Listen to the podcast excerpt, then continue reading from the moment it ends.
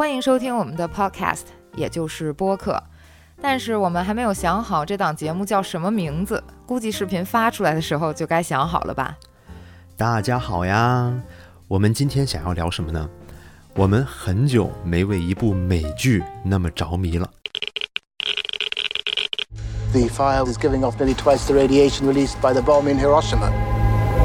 It will burn and spread its poison until the entire continent is dead. 是的，这部剧会让你发自内心的感到一种恐惧和压抑。但在这部剧里面呢，它没有变异的怪物，也没有惊悚的情节，甚至连音乐它都没有怎么用。但它的恐惧呢，是来自于它的真实。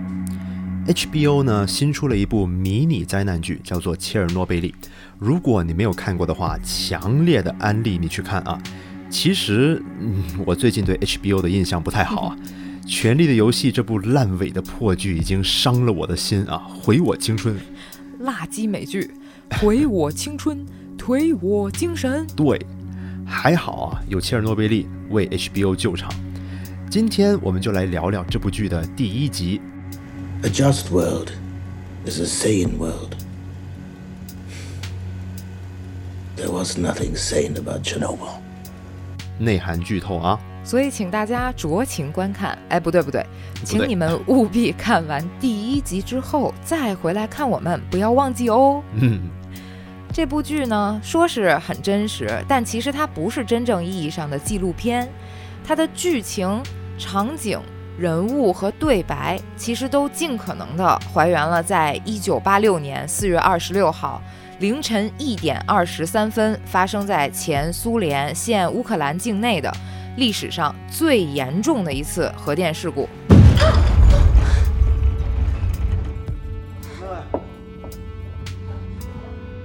发生事故的切尔诺贝利核电站呢，位于 Pripyat，也就是普里皮亚季市附近。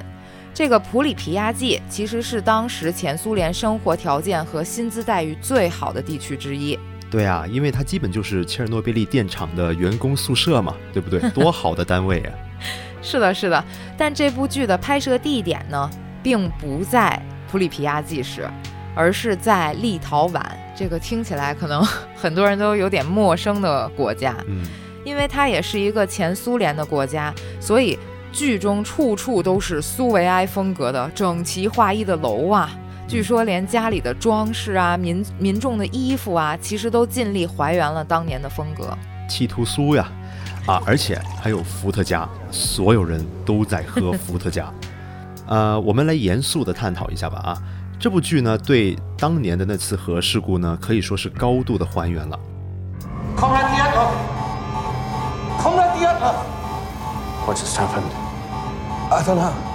我今天就利用我九年义务教育的物理学和语文水平，给观众们解释一下切尔诺贝利事件究竟是怎么样发生的。你的九年义务教育靠谱吗？你靠谱你是个文科生吧？靠谱真的 OK 吗？？OK，那就让你来开始你的表演吧。嗯。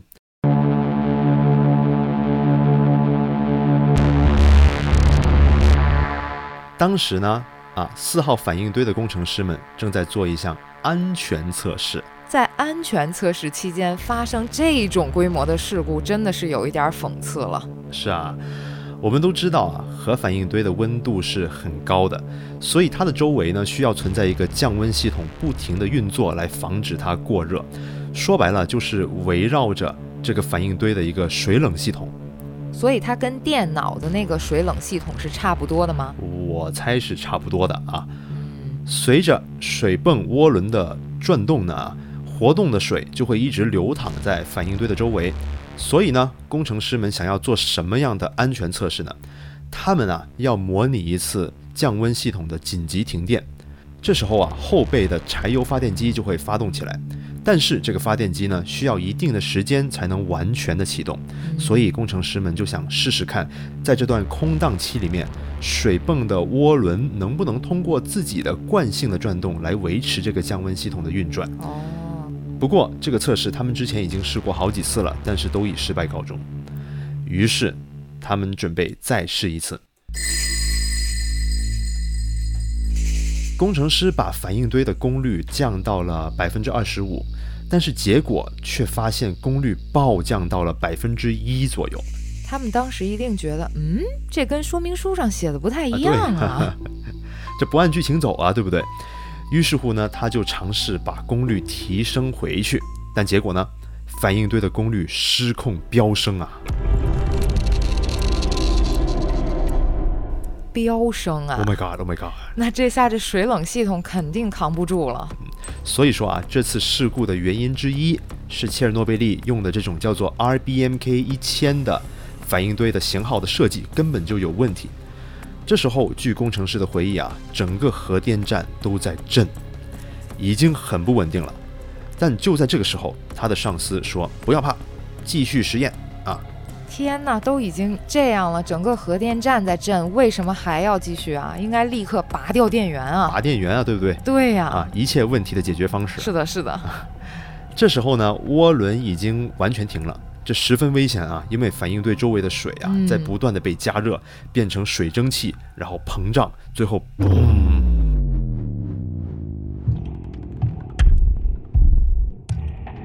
！The control system tank hydrogen. You and topten off. You morons blew the tank. 啊，一千二百吨的屋顶被炸飞了，反应堆的核心的石墨呢，啊，直接暴露在空气中，并且开始燃烧。这就是这次灾难的开始。You two get the backup pumps running. We need water moving through the core. That is all that matters. There is no core. It exploded. The core exploded. Don't worry, we did everything right. Something, something strange has happened. You taste metal. I came off. We did everything right. 这部剧的编剧 Craig Mason 说，这句话其实是当时核电站员工的原话。我觉得事发当时，应该所有的在场员工都懵了，毕竟这个锅太大了。当时四号反应堆的负责人是 Anatoly Dyatlov，他当时坚信这个堆芯，也就是反应堆的核心没有爆炸，因为说明书上已经说了不可能爆炸。说明书上说的啊，是的，说明书上说了。The lid is off. The stack is burning. I saw it. You're confused. RBMK reactor cores don't explode. Akimov. 于是他就下令说：“赶紧抢救堆芯。” Wasting time. Let's go. Get the hydrogen out of the generators and pump water into the core. What about the fire? Call the fire brigade. 其实这已经爆了。那时候，其实他的手下也和你想的一样嘛，告诉他说堆芯炸了，但他不信。他的工程师也告诉他说辐射值现在已经爆表了，他依然觉得说这不是事儿，这不叫事儿啊。所以，其实他的固执己见已经成功的让这部剧的剧情的纠结程度上升了一个档次。啊，我相信很多观众看到这儿都会觉得，这个人是真不懂还是假不懂啊？其实，包括观众在内，包括当时的工程师在内，大家多多少少心里都意识到，说已经完蛋了。是啊，但是全场就只有 Dyatlov 一个人像疯了一样的坚信自己的判断。堆芯还在，赶紧去抢救。I don't give a shit about the panel. I need water in my reactor core. Get down there and make sure those pumps are on. Now.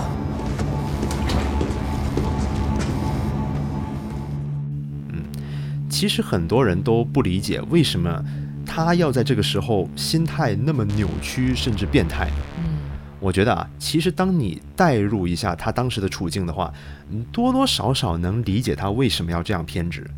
你想象一下，摆在你面前的有两种现实：一个是你接受你自己做错了，你造成了全人类从未见过的大灾难，你会死，几百万人都可能会死，你能去接受这个现实吗？你要是我的话，我就会原地倒下，然后疯掉了，好吗？另外一种选择就是告诉自己不可能有事的啊！只要我还在想办法抢救，我就活在第二种现实里头，因为我无法在不丧失理智的前提下去接受第一种现实。要我可能就会把自己打晕，真的没法接受。对啊。You taste metal. Yeah, what is that? I don't know. Do you taste metal?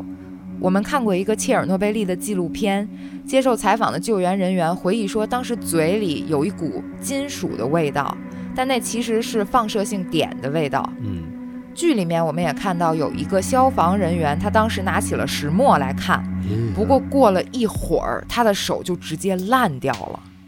所以其实当时大多数直接死亡的案例，都是因为对辐射的不了解，或者说了解不足。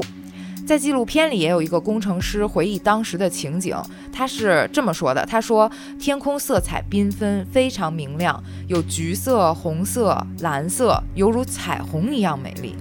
感觉应该就跟看极光有点类似，对对？可能在他们的眼里真的是这样的。嗯在第一集里面，事故发生后，还有很多居民都走到河边去看了核电站上方的冲天火光，在感叹它的美丽。影片中，大家都在漂浮着带辐射的灰尘粒子中平静地微笑，没有一个人知道他们接下来或许都要死。这个其实是我个人在第一集里印象最深的一幕，因为它有一种平静到极致的恐怖。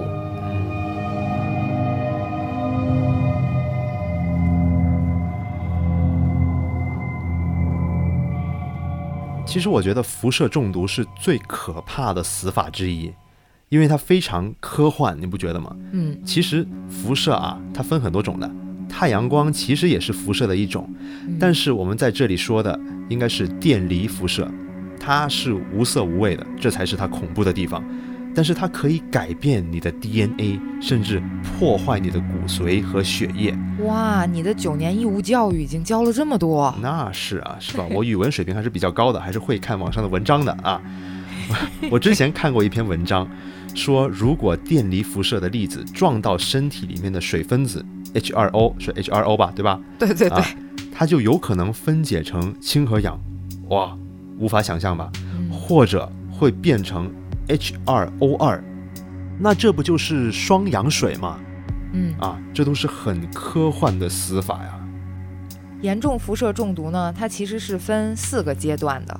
嗯，它的学名叫做 Acute Radiation Syndrome 啊，简称 ARS 啊。